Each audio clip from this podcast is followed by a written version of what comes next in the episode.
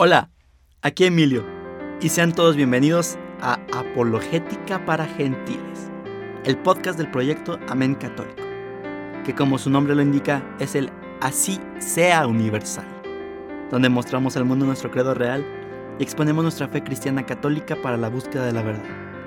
Así que, si eres uno de los que está interesado en descubrirla, súbete al barco con nosotros y surquemos juntos a un nuevo horizonte. Chicos, hemos avanzado mucho. Pasamos de los mandamientos de amor a Dios al cuarto mandamiento, donde empezamos la serie de los mandamientos de, la- de amor al prójimo. Y para ello está aquí el Padre Tadeo. Padre, ¿cómo estamos? ¿Qué tal? Muy, muy bienvenidos sean todos ustedes, porque no sé si sean tardes o días, no importa. Eso no importa. Eh, lo que importa es que estamos aquí listos para hablar un poquito más, conocer un poco más nuestra fe sí, y, como siempre decimos, eh, dar razones de nuestra esperanza. sí, lo que es la apologética. Ujú. Va, perfecto. ¿Alguno nos escuchará en la madrugada? Me quedé con la duda. Eh, hay gente con insomnio, si hay alguien por ahí, este, Sería muy triste que nos usaran para dormir. no, al menos sería útil. ¿no? Si Es- quieres podemos empezar a contar uno, dos, tres. Ok, este, nada más en contexto, padre, ¿por qué se divide en dos? En amor al prójimo y en amor a Dios los mandamientos. Bien, es una manera de verlo, ¿no? Ok. O sea, porque los primeros tres mandamientos claramente tienen un objeto directo, directo hacia Dios, ¿no? Amarás a Dios sobre todas las cosas, el nombre de Dios, Ajá. las fiestas de Dios, pero luego a partir del cuarto empieza a hablar no tanto de Dios, sino de los deberes hacia el prójimo. Ok, Y precisamente encabezando la lista de los mandamientos que son, digamos, para Hacia el prójimo. Está uno muy importante que es el de hoy, el de la familia. Sí, sí, sí, sí. Yo siento que es como de... Empezamos así, amor a Dios, amor al hombre, claramente porque Dios es mil veces más importante que cualquier hombre, Sí, pero también que no puedes amar a tu hermano sin antes haber amado a Dios y viceversa. Así es, también es una buena manera de verlo. Y al mismo tiempo encabezar la lista de los mandamientos con la familia porque te dice a mucho sobre esto. O sea, está diciendo que si tú aprendes el amor familiar, lo demás se da por descontado. Ok. O sea, en una familia pues no se mata, no se roba, no se miente. Digo, pues, de entrada, digo, Sí, una buena familia, quiero decir. Una familia O sea, sana. ese es el, el objetivo, ¿no? Pero se han escuchado tantas cosas. Que bueno. Y pues la familia es el- la célula central de la sociedad, ¿no? Así es. Y bueno, eso ya lo hablaremos más adelante, pero empecemos, ¿le parece padre con la Sí, serie de claro. preguntas? Muy bien, así a grandes rasgos, ¿qué- ¿de qué nos habla este mandamiento? Este mandamiento de honrarás a tu padre y a tu madre. Sí. Bueno, de entrada es un deber que es bastante antropológico. Ok. O sea, creo que cualquier persona, eh, digamos, en una situación ordinaria, sabe que le debe respeto a sus padres y amor, ¿no? Porque pues ellos eh, nos traen a la vida, ellos nos cuidan. El, el ser humano, fíjate que es curioso cómo eh, los animales sí necesitan pasar tiempo con sus crías, pero muchas veces son meses, ¿no? Semanas y Mm. ya. Y en cambio el ser humano necesita muchos años. A veces nos pasamos, pero ese es otro 40, tema. no sé. Eh, no, no, no, eso no está, eso está mal. Pero sí es cierto que, que el ser humano necesita mucho tiempo sí, eh, para desarrollarse. ¿no? eh, a, la tutela de sus padres. ¿no? Entonces, Ok. eso es una cosa que, que digo, es muy antropológica. Y esto se refleja en los mandamientos, ¿sí? Acuérdense que los mandamientos nunca van en, o sea, no son nada más una cosa que a Dios se le ocurrió, sino que van siempre de acuerdo a la ley natural, ¿no? Entonces, de entrada el mandamiento dice, honra a tu padre y a tu madre. Y, luego para que se prolongues tus días sobre la tierra que el Señor tu Dios te va a dar. Esa es la, la enunciación clásica que encontramos. Ok, ok, buenísimo. Mm, disculpen, perdí la hojita, ya No, la encontré.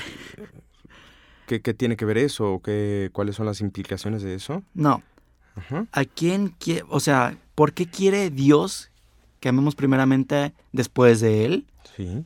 al padre y a la madre? O sea, ¿por qué ellos? Sí, muy bien. Yo me parece que hay una razón muy antropológica. Porque precisamente, fíjate, San Pablo nos dice eh, eh, al Padre de quien procede toda paternidad. ¿no? Ajá, A veces pensamos que, creo que ya lo hemos dicho aquí, si no, ya no sé dónde digo las cosas, pero a veces pensamos que, que Dios es nuestro Padre y decimos, claro, así como mi papá es mi papá, así yo me imagino a Dios. Y en realidad es al revés, ¿sí? O sea, la paternidad viene de. Dios. O sea, el primer padre que hay es Dios. Y si nosotros tenemos padre y madre es porque primero hemos tenido ese modelo de Dios. ¿Qué, ¿Cuál es ese modelo de un amor desinteresado, un amor que da la vida, un amor que se sacrifica por el otro? O sea, en realidad los padres son un modelo y una escuela increíble de amor, de enseñanza, de comprensión. ¿sí? ¿Por qué? Porque, pues piénsalo, primero te dan la vida sí. entre los dos.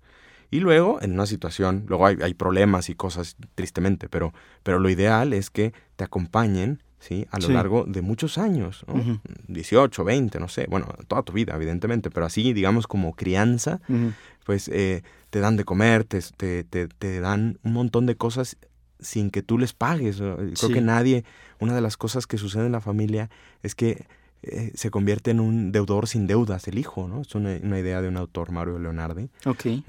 Pero, pero es muy buena, o sea, efectivamente, eh, los padres son nuestra primera quizá aproximación al amor de Dios. Por eso es tan importante, ¿sí? O sea, que unos padres, el, hijo donde entiende, o sea, cuando tú le dices a un niño en el catecismo, oye, Dios es tu padre, y ayer, ah, ayer, no importa, en un evangelio reciente salía el Padre Nuestro, este Dios es tu Padre, perdón, eh, Dios es tu Padre, claro, esa, esa experiencia de entrada nos remite a una experiencia que todo el mundo tiene, que es todo el mundo tiene un papá y una mamá, de entrada. Sí, claro, pues por ley. Exactamente, luego es triste cuando no. Pero por eso, o sea, cuando yo le digo a un niño el diciendo, mira, Dios es tu padre, pues se le hace inmediatamente referencia a su papá.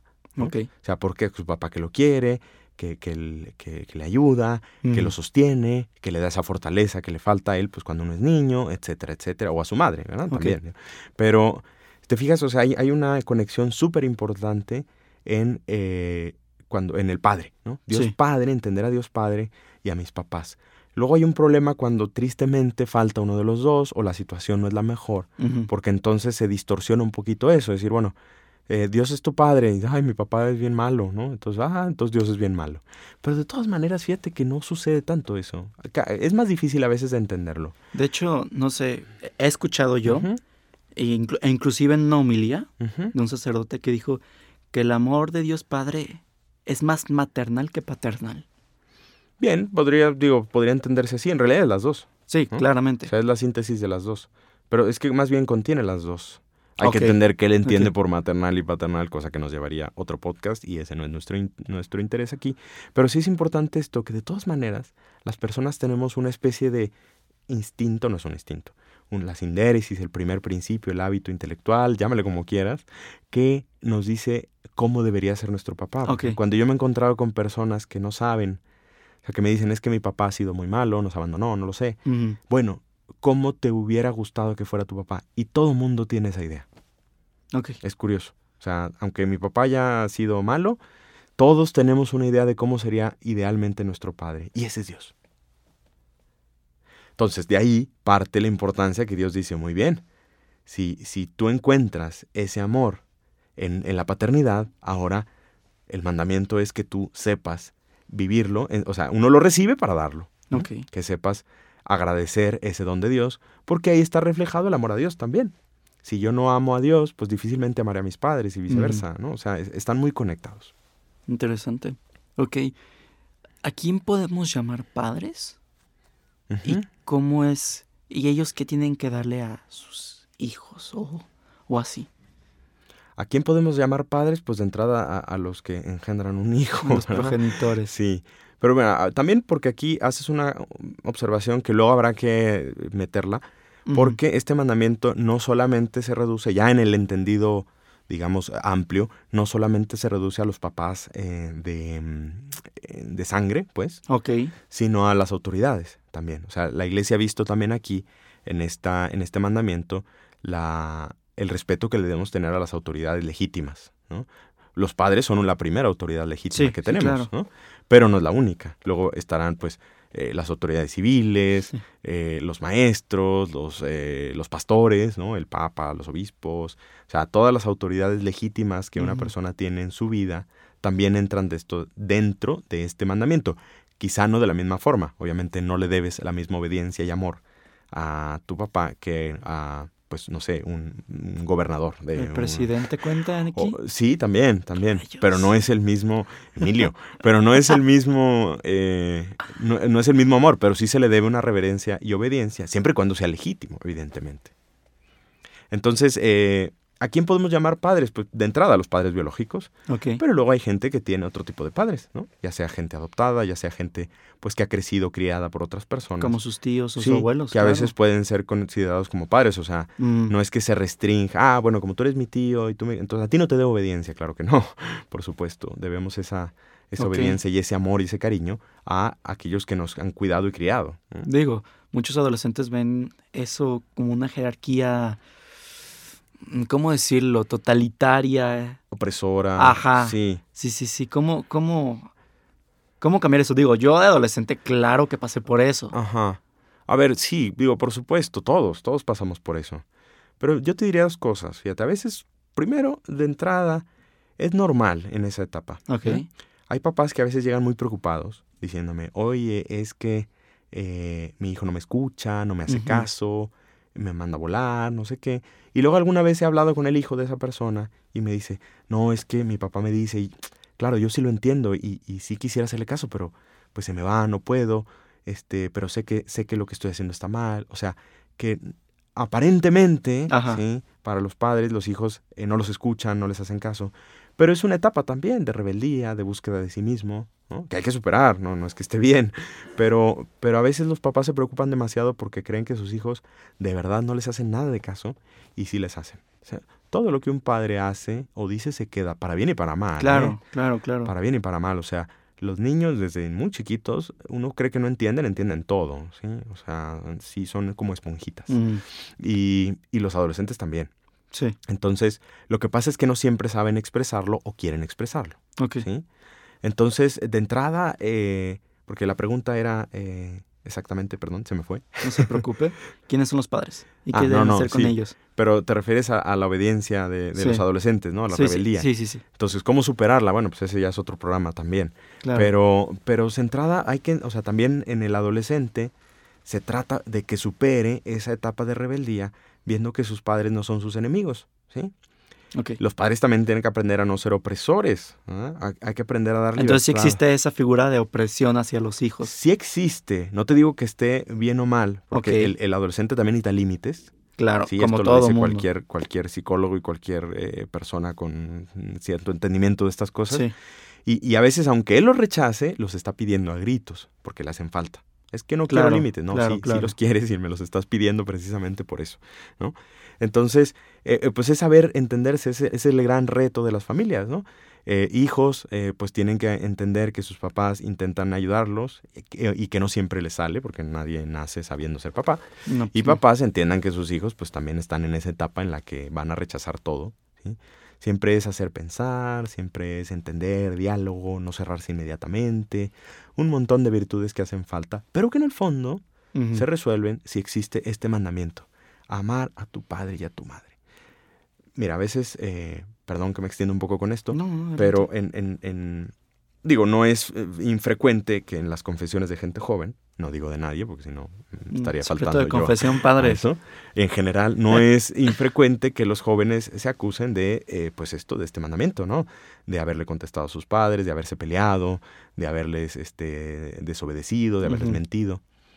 Y yo siempre lo entiendo. A ver, o sea, date cuenta que eso es relativamente normal, no está bien, ¿no? Ajá. Pero en una familia, sobre todo cuando uno crece, y cuando uno ya se hace adulto, pues es lógico que cada vez haya más roces, ¿no? Eh, por, por muchos problemas de autonomía y demás. Pero siempre les digo, a ver, acuérdate que el mandamiento es honrarás a tu padre y a tu madre. Por supuesto que esto implica no pelearse con ellos, obedecerles y no hacerlos pasar malos ratos. Claro. Pero sobre todo implica amarlos, ¿no? O sea, uno puede decir, mira, yo me peleo con mi papá muchas veces, ¿sí? Pero lo quiero. Y se lo digo, y lo sabe y viceversa, ¿no? Es que mi mamá tiene un carácter igual al mío y las dos nos empezamos a pelear cada rato. Muy bien. Oye, pero se quieren. Sí, da igual. Entonces, porque se va a superar, ¿sí? O sea, la gente que vive junta siempre hay roces, ¿sabes? Claro. O sea, es- Sí, es normal. yo no conozco a nadie que viva con otras personas que no, son, son una maravilla, todo. Eso pasa en un hotel, a lo mejor. No en la los comuna que- hippie, no sé. No, no, ni a- no, por supuesto que no.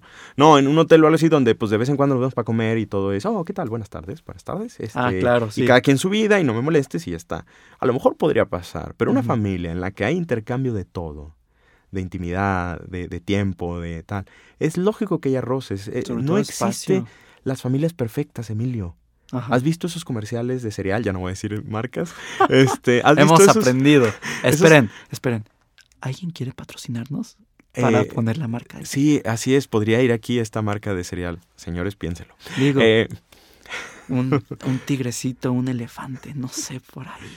Emilio, este, Disculpen, regresemos al tema. ¿has visto estos comerciales de cereal en los que aparece toda la familia a las 6 de la mañana, O perfectamente vestida, eh, arreglada, y la mamá con una sonrisota, ¿verdad? De- Sí. el desayuno perfectamente servido y todo un, hola, ¿qué tal? Buenos días, buenos Eso días. no pasa. Empieza tu- eso no existe, ¿no? Las, familias, 6 de la mañana, pues uno llega como puede, el café, tal, ay, ¿cómo están? Hola, ya me voy, tal, oye, este, te olvidó no sé qué, dejaste tirado, ay, sí, perdón, tal. O sea, eh, eh, eso no existe en esas familias, son, son ideales, ¿no? Sí. Y a veces nos enojamos porque, no, es que mi familia no es así. A ver, tranquilo.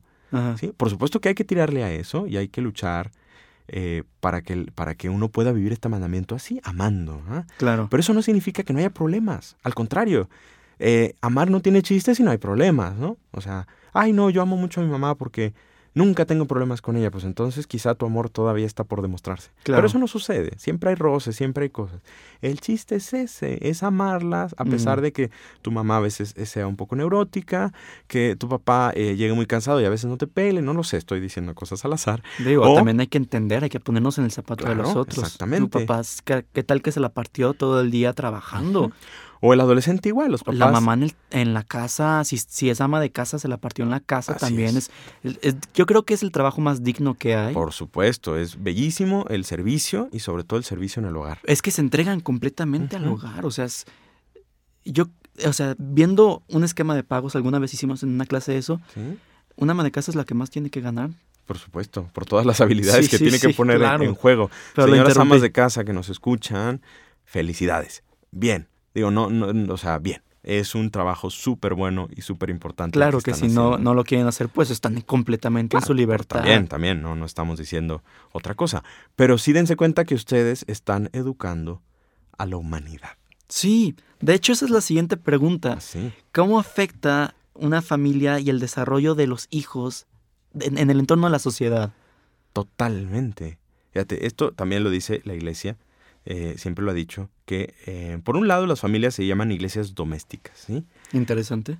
Pero por otro lado tú piensas, Emilio, eh, ¿cuál es la escuela de humanidad que hay en las personas? La familia. La familia. Digo, por supuesto que está el colegio y es y ayudan, a- o a veces no, ¿verdad? Pero en general ayudan. Pero ¿cuál es la, la, la... ¿Dónde aprende una persona a amar? ¿Dónde aprende una persona a darse a los demás? ¿Dónde aprende una persona a comprender? Precisamente en la familia. Por eso es tan importante. Digo, piensa tú eh, esta- eh, estas relaciones, ¿no? Decíamos, a ver, ¿dónde aprende uno la gratuidad? En la familia. En la familia. Los, los- cuando el, el hijo, a todos nos ha pasado, oye hijo, te toca tocar, eh, no sé, em, cortar el, el césped, ¿no? Ajá. Eh, ¿Qué me vas a dar? Dice el hijo. Normal, claro, pues eh, ¿por qué? Porque eso vemos en las películas. Y la Y- mamá responde, yo te di la vida. Exactamente, ¿no? Oye, yo no te cobro cuando te hago de comer y tal. Y entonces, claro, eso es bien importante que el hijo lo entienda. Sí, claro. Hay papás que les pagan y digo, pues están en libertad, pero yo me, me parece que es importante decir, señores, cuidado. Ustedes tienen que enseñar a sus hijos a darse gratuitamente como ustedes lo hacen. También papás tienen que hacerlo, ¿no? Ajá. Este, hay papás que a lo mejor a veces no lo pueden, no lo hacen, ¿no? Pero es, a ver, yo te doy todo gratuitamente, Ajá. pero no espero que me pagues tampoco, porque la mamá tampoco puede decir, como yo te hago de comer, tú tienes que hacer esto, porque si no, yo no te hago de comer. No. Porque eso sería acondicionar ya Claro. una especie de pago, una especie de, de- de trueque en la familia que, que, bueno, vamos poniendo palomitas, vamos acumulando créditos, ¿no? Y si se nos acaban, pues te quedas sin, sin desayuno. O sin No. regalo de Navidad, no sé. O exactamente. No, no funciona así. Es, yo te voy a dar de comer aunque tú no hagas nada. Pero date cuenta que esto es gratuidad y tú tendrías que hacer lo mismo. Claro. Eh, es, por ejemplo, esa es una im- importancia fundamental. Sí. Y luego, ¿por qué las personas no saben dar gratuitamente? Porque no lo han aprendido en la familia. Digo, un ejemplazo, que siento yo, este, cuando tienes comi, tienes, traes unas papas y tu hermanito se te queda viendo como de, oye, quiero una papa. Y tus papás te dicen, ofrécele Dale una papa a tu hermanito. Y tú, no, ofrécele una papa a tu hermanito. Y ya se lo ofreces de mala gana, pero ahí como que vas como captando y vas aprendiendo la importancia de compartir, porque al final tu hermanito va a estar muy agradecido contigo Claro. y vas a sentir como ese clic de felicidad de, oye, es, Sí. es- se siente agradecido conmigo, le compartí algo, qué bonito es esto. Los papás han- hacen pensar a los hijos. o, sea, o deben hacerlo, por ejemplo. Claro. Porque tampoco es bueno decir, ah, dale una papa y si no, te castigo, ah, pues ya se la doy. Y entonces ahí no, hay pues, gratuidad, ahí, ahí más es bien. amenaza. Exactamente. ¿O chantaje? ¿Se dice chantaje? También, sí. Sí. Entonces, ¿qué puedes hacer? Oye, a ver, primero, una cosa bien eh, importante es hacer pensar. Oye, a ver, ¿por qué, por qué es bueno darle una, eh, compartirle a tu hermano? Ok. Pues porque nosotros te hemos enseñado a compartir, porque tú eres una buena persona, porque a ti cuando tú no tienes y otro trae, te gusta que te compartan, ¿no? Mm, ¿Por qué tú no quieres provocar ese mismo sentimiento en tu hermano? Etcétera. O sea, hacerlo, porque claro, en el niño o en cualquier persona entra el egoísmo de entrada y ya está, así somos, ¿no? No, pues si le doy me quedo con menos, no quiero, ¿no? O sea, eso todos lo, te- lo experimentamos y aunque tengamos 50 años, ¿no? Claro, claro. O sea, no te quiero dar porque significa que me quedo con menos. Pero cuando uno lo hace es porque uno aprende a desprenderse y decir, me viene bien. mm, Y esa es la otra cosa. Señores, aprender a, a enseñar en la virtud. Creo que ahorita estamos en una especie de revolución sobre la enseñanza emocional. Ok. Al menos a mí me gusta estudiar también sobre esto. Y, y he, he leído muchas veces la importancia de eh, enseñar el bien que, que se siente también en la virtud. ¿sí? O sea, una vez que le das la papa a tu hermano, ahora, ¿cómo te sientes? Porque si te sientes enojado, mal asunto. Porque estás empezando a reforzar una conducta de que yo cuando comparto me siento enojado. Claro. Eso eso no nos conviene. No, a ver, mijo, o sea, date cuenta de que te estás sintiendo bien. Sí. Porque estás haciendo un bien, aunque haya un, un sentimiento también de pérdida, de, de, ah, bueno, me quedé sin una papa, una papa menos, de acuerdo, ¿sí? Pero compáralo con el sentimiento bonito de estar compartiendo. Pues lo vemos como en la entrega. Sí, claro. Hay que enseñarnos y enseñar a la gente a no solamente a dar, sino a dar con alegría. Esto lo dice el Señor, ¿no? El Señor Sí. ama al que da con alegría. No solamente al que da, porque yo puedo dar obligado, sino reforzar esa, ese vínculo emocional que yo cuando doy me siento bien. Porque Claro. imagínate, Emilio, si cada vez que dieras algo te diéramos un choque eléctrico, ¿cómo crees que crecerías tú? Quizá un poco loco. Sí. No sé, todo tenso de, oye, no te voy a dar nada. En primera Claro. porque no me siento bien. En segunda me vas a dar cho- choques Exactamente, eléctricos. Eso, eso eh, funciona al revés también. ajá. Si cada vez que tú das te beneficiamos emocionalmente, diciendo, mira cómo te sientes. No es la única cosa, ¿eh? Porque no somos, no solamente somos emociones, es verdad. Pero qué, pero qué importante es, ¿no? Que, que entendamos esto. Ok. Sí, ¿eh, ¿tienes otra pregunta? Sí. Porque hay una cosa que tengo que decir sobre la obediencia, ¿eh? No se me olvide. De hecho, vamos a tocar ese tema. Bien, ¿Cómo, magnífico. ¿Cómo se honra? Súper en sintonía. ¿Cómo se honra al padre y a la madre? Bien, pues qué bueno que haces esa pregunta. Se Porque de escuchó como es- comercial, padre. Es uno de es la obediencia. ok. Eh, Aquí el, el catecismo le llama piedad filial. Piedad filial. Piedad filial. Es decir, que, eh, eh, como dice también aquí una cita, ¿cómo les pagarás lo que han hecho contigo? Obviamente. Pero también está en el tema de la obediencia, porque, o sea, estamos obligados a obedecer a nuestros padres, Mm, y al menos mientras vivamos con él y mientras seamos menores de edad, pero siempre con esta idea, ¿sí? O- obviamente en cosas que no sean ofensa a Dios. Cuando hay una ofensa a Dios, no estamos obligados a obedecer a nuestros padres. O cuando, no sé, el papá y la mamá le dicen, pues no te vas al seminario, pues eh, él quiere ir al seminario, la vocación de Dios está por encima de la obediencia. sí, claro. Esa no es una buena obediencia. Pero en general sí tenemos eh, eh, que saber obedecer a nuestros padres. Que ¿no? también como que hay que saber discernir, discernir eso, ¿no? Sí, De saber qué de verdad nos nutre y qué no nos nutre. por supuesto. Pero en general la regla es mejor obedécelos. Sí, ¿no? claro. Y esto no es nada más como, ah, pues hay que obedecerlos porque sí. Es que tiene una razón profundamente teológica, que es la obediencia de Cristo. ¿Sí? Ok. Cristo vino al mundo a redimirnos obedeciendo al Padre. Ojo, tenemos una muy mala idea de la obediencia. O sea, cuando yo digo esto, que Cristo vino al mundo a redimirnos obedeciendo al Padre, uno puede pensar, ah, pues entonces Cristo vino a obedecernos a fuerza. Sí, le O dio sea, como órdenes si y... Dios Padre le dijo, vas al mundo y mueres por los hombres. Papá, no quiero, que vas. Y se acabó. No, ok, no, porque soy Dios Padre. Ah, sí, no, no, claro que no. ¿Sí? Cuando Dios Jesús viene al mundo Mm, a redimirnos, lo hace libremente. Y lo dice. Él lo dice en una cita que dice, eh, yo doy mi vida libremente, ¿sí? Eh, yo la doy y la recibo cuando quiero, no sé qué. Pero dice, este es el mandato que he recibido de mi Padre. Es bien interesante esa cita, porque ahí se conjunta la libertad y la obediencia. Obedecer no es perder la libertad, ok. porque uno obedece porque quiere. Eh, bueno, esa es la verdadera obediencia. Uno puede decir, no, yo obedezco porque si no me pegan. Bueno, también cuando uno es niño, pues hay este, Es claro. etapas que uno tiene que ir aprendiendo y demás. Pero digamos ya una persona normalmente constituida, la obediencia es libre. La obediencia tiene que ser porque me da la gana obedecerles, porque quiero obedecerles. Aunque no se me antoje, aunque, eh, hijo, ve a sacar la basura, no se me antoja, a nadie le se le antoja. Pero lo haces. Pero lo hago, ¿por qué? Porque sé que esto es la obediencia. Y otra vez, la obediencia es redentora. Cristo le dio a la obediencia un valor salvífico. Yo cuando estoy obedeciendo a mis padres, estoy imitando a Jesús obediente a su Padre hasta la muerte, ¿sí? Por la que nos vino la salvación. Entonces, por eso la obediencia tiene un poder redentor. Esto me recuerda. Y algún día habla, bueno, no algún día, sino algún episodio hablaremos de esto. Ajá, Me recuerda a la Santísima Trinidad. sí, El Padre es Padre porque está engendrando al Hijo todo el tiempo, por así Sí. decir, tiempo. sí, Después hablaremos de eso también. Este, y el Hijo es Hijo porque está entregándose todo el tiempo al Padre. E- Eso eh, representa la obediencia. Por supuesto. Y, y Jesús lo dirá muchas, en muchas partes del Evangelio, también en San Juan sobre todo, capítulo Ujú. 3, capítulo 5, yo no vengo a hacer otra cosa que lo que quiere el Padre. Y te acordarás, el niño perdido allá en el templo, Sí, está haciendo la voluntad de mi Padre. dijo. Claro. ¿Por qué me buscaban? ¿Yo qué tengo que hacer? La voluntad de mi Padre. Ajá. Jesús no hace otra cosa que la voluntad de su Padre. Esa es la obediencia. Pero no lo hace obligado. Lo hace porque le da la gana, por amor, porque Claro. quiere. Esta es la obediencia que hemos de aprender nosotros como hijos a nuestros padres y a nuestros gobernantes, siempre y cuando sea legítima, y a las autoridades de la iglesia y demás, Y siempre y cuando sume. y a los profesores. Ajá. Este, pero es una obediencia que se trata de eso, o sea, que no es mal obedecer, es Mm. bueno, porque eso nos une a Cristo. No se trata tampoco de ser unos, este, Segatones que siguen ay, las ciegamente órdenes. las cosas, ¿no? Hay que Claro. pensar, hay que decir cuando nos parece y todo eso, por supuesto. Pero es, es tremendamente valioso el, eh, el don de la obediencia, ¿no? O sea, poder obedecer eh, a, a los padres y no te digo incluso a la misma realidad.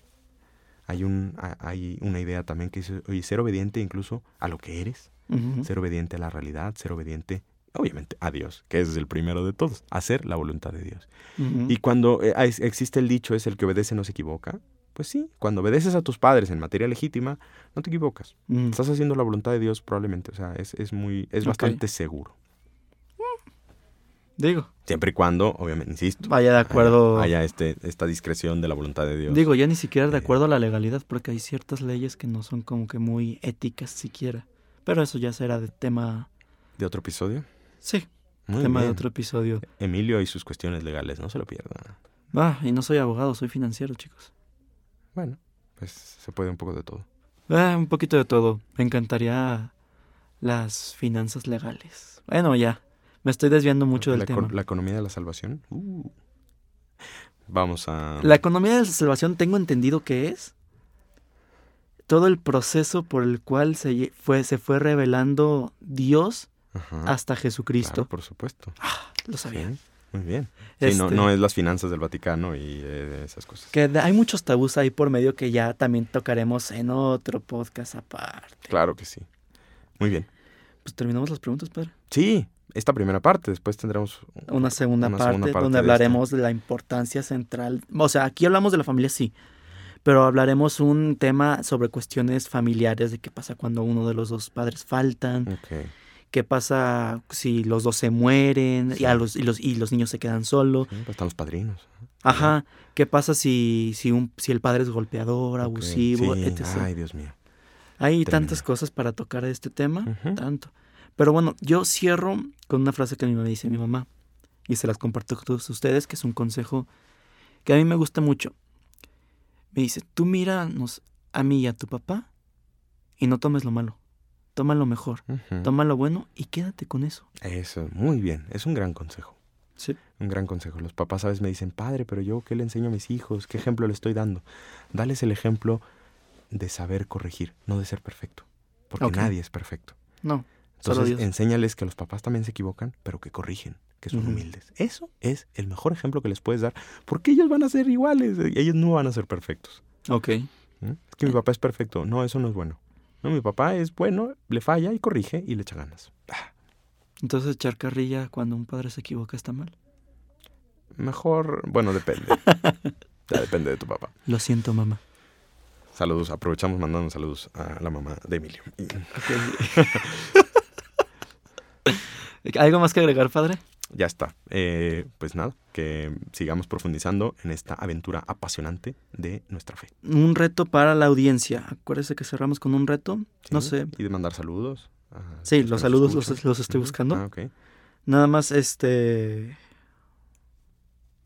El reto. El reto para la audiencia. A ver, ¿cuál es? No sé, el que usted quiera. No sé, ah, por ejemplo, Bien. yo de hoy, por esta ocasión, dígale, gracias mamá, te amo. Gracias papá por todo tu esfuerzo, te amo.